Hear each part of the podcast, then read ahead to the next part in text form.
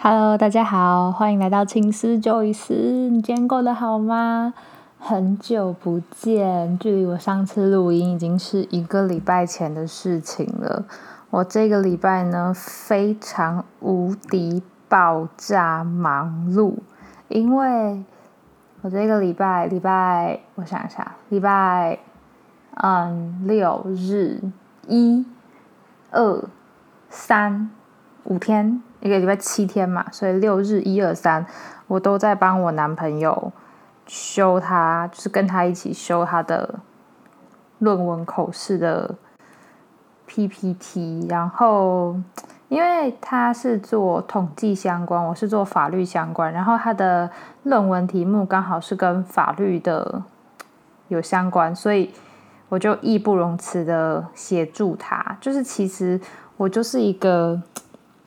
帮朋友或帮家人，我都会帮到底的人，所以就比较容易自己比较累，因为，嗯，毕竟他的领域不是我熟悉的，我只能提供法律相关的意见，所以他其实也比较辛苦，他必须要把他懂的东西转换成我听得懂的语言，然后我再把我懂的东西转换成他听得懂的语言，所以我们要花蛮多时间确定彼此有听得懂对方在讲什么。可是我觉得这就是一个。跨领域的过程，就是因为我自己是念跨领域研究所，然后我很深刻的知道跨领域的难处在哪里，而我却依旧觉得跨领域是我们必须一定要做的事情，因为你一定要走出自己的舒适圈，你才会知道外面的世界长什么样。当然，你也可以选择不走出去啦，只是我是选择走出去的人，所以。相对来说会比较辛苦，可是觉得蛮值得的。毕竟我也就是参加了两个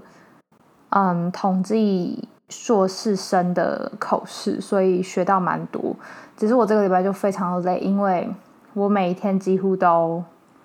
凌晨两三点才睡觉，然后八九点又会惊醒。就是可能大家会觉得说，哦，你还是睡了七八个小时。可是因为我一直都有睡眠相关的问题，然后有一次我有问我的睡眠方面的医生，我就跟他说：“医生，你看我两三点睡，然后九点十点起床，我也睡了七八个小时，或是八到十个小时不等。”然后医生就跟我说：“可是因为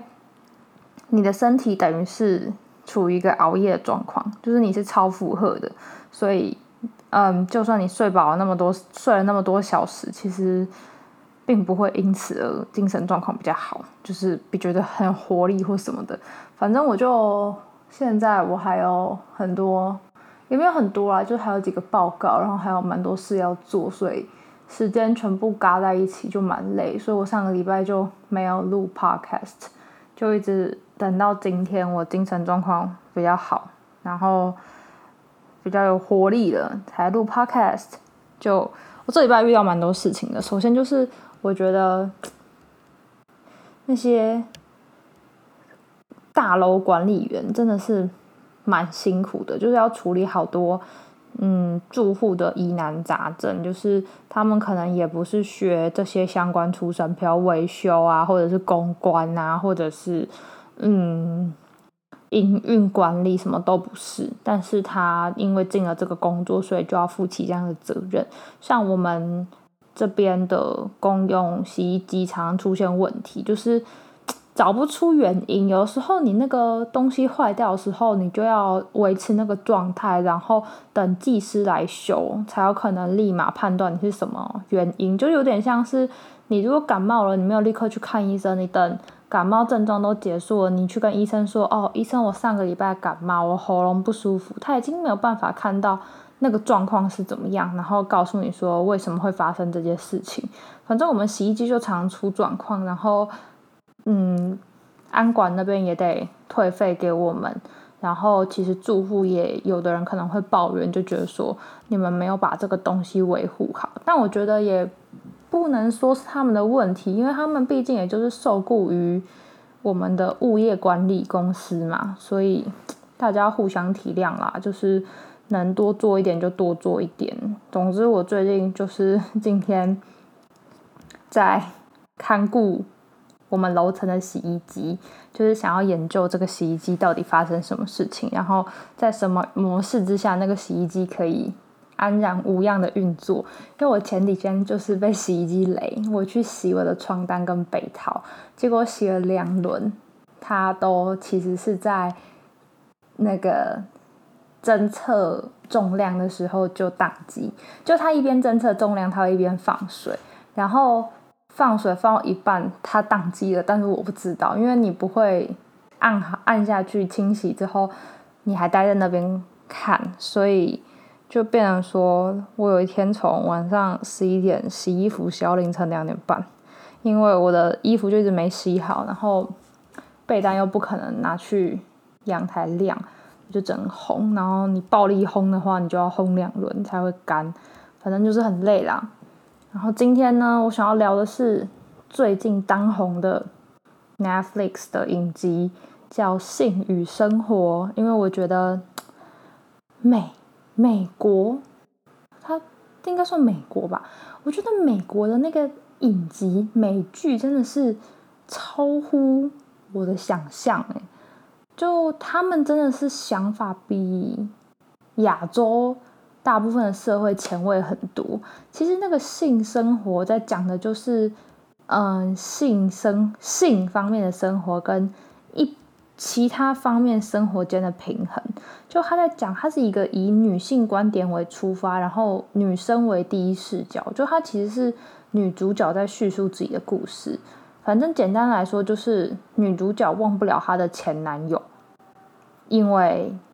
她其实。算是一个性需求比较大的女性，然后呢，她结了婚之后，她还是念念不忘她的前男友，就她就把这件事情写成日记，然后被她老公发现，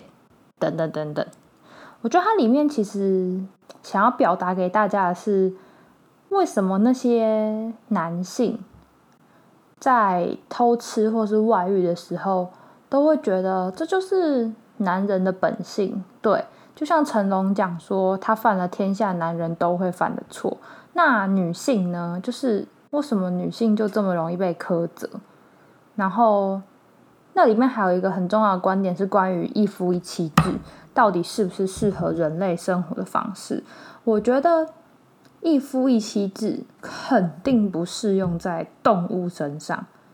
而人类其实是一种动物，只是人类比其他动物有更高的可能是智商，或者是我其实对于人类这种动物蛮好奇的。我觉得我应该要去看相关的文献，来了解人类到底是怎么样开始的。因为人类的确目前就是主宰这个世界，可是人类制定了很多。不符合动物行为的规则来营运这个世界。例如，你看疫情期间，为什么山里面的动物也开始出来了，然后空气也变好了，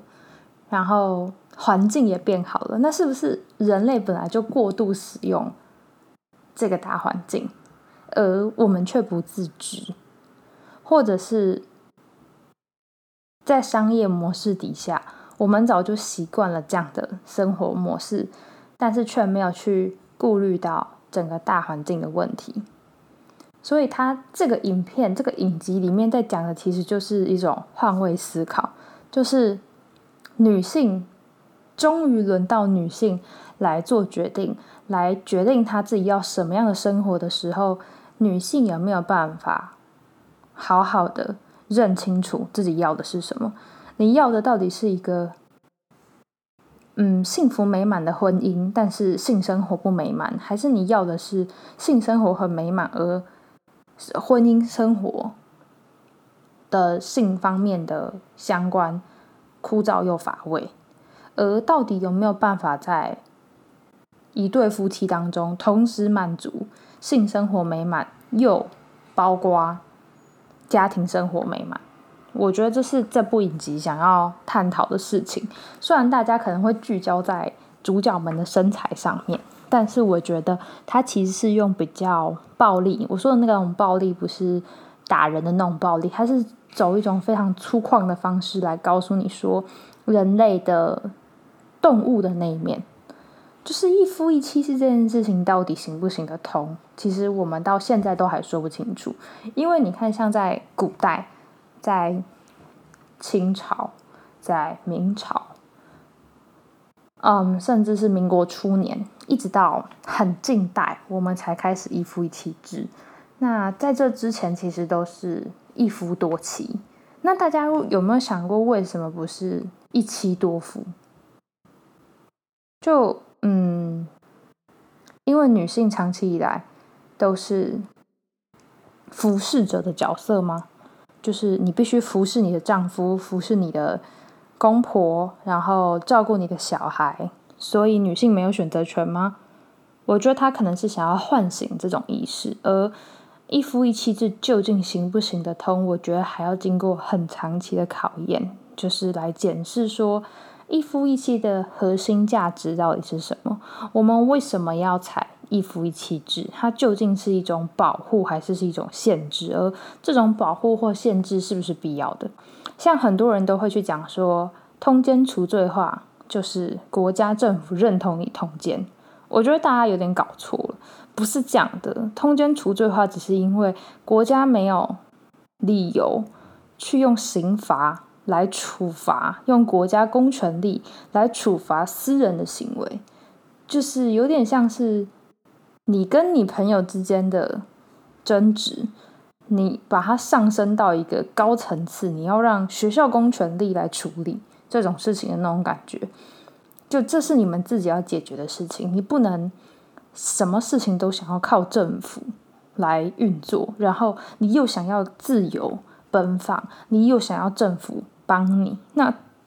很冲突，因为高度自由的国家要搭配小政府，而。相对的，如果你的政府公权力很 powerful 很强大的话，那你的自由相对就会受到限制。就像美国的警察的公权力比较强大，那他人民的某些自由就会受到相对应的剥夺。虽然我们不否认美国是一个很自由民主的国家，但是他的自由民主是不是全人类全部到美国的人全部都很自由？我觉得，嗯，值得大家思考。毕竟美国的歧视问题其实很严重。呃，我自己去美国的经验，在两次旅游经验里面，我觉得都有多多少少被歧视感觉。就是身为黄种人，你即便是在美国土生土长的黄种人，因为你的父母，嗯，是亚洲人，所以你的长相也是亚洲人，但你。就算你本身是美国人，你拥有美国公民，你拥有美国国籍，嗯，在白人至上的社会里面，你仍然仍旧是次等公民，因为他们从你的肤色就就歧视你，而你无话可说，无力反驳。你努力把自己变成他们的样子，用他们的语言来跟他们互动，那是因为你想要融入那个群体，但那是不是你自己？那是不是你要的？我觉得。这是我们这个时代必须要面对也必须要解决的问题。那回到我们今天要讲的那个影集，就是《性与生活》，它里面其实有蛮多对家庭的，有一二三四四对家庭，然后一个女主角的好朋友，他们分别代表不同的价值观跟不同的道德立场。我觉得。一部影集可以发人深省，但一部影集没有办法改变这个世界。就像《火神的眼泪》播完了，热度高，但是这几天我们的国家又发生火警事件，又有相关人员因此伤亡，而我们究竟能做什么？我们能做的就只是。监督我们选出来的民意代表，监督监督我们的政府。而如果你选出来的政府，你完全不重视他做了些什么，他没做了些什么，你就只是选举的时候很不经思考，或是说你的思考的范围不是这个候选人到底会做些什么。而是反正都一样烂，我就选一个我喜欢的。就是我们到底应该要做一些什么，才能让这个社会不一样，才能让这个社会变得更好，更适合我们居住，才会让大家开始想要孕育下一代。其实我觉得有些时候不是养不养得起的问题，养不养得起的问题，只是很简单，可以一下就讲说啊，因为养小孩很累，然后养小孩很花钱，这是很表层的。在中层跟内层中间，很多人不想要生小孩的最大理由是他对这个社会没有信心，他不知道他要怎么教育他的下一代，也不知道他把下一代孕育出来之后，他的下一代要面对他所面临的这个世界，甚至是更残酷的世界，有什么意义？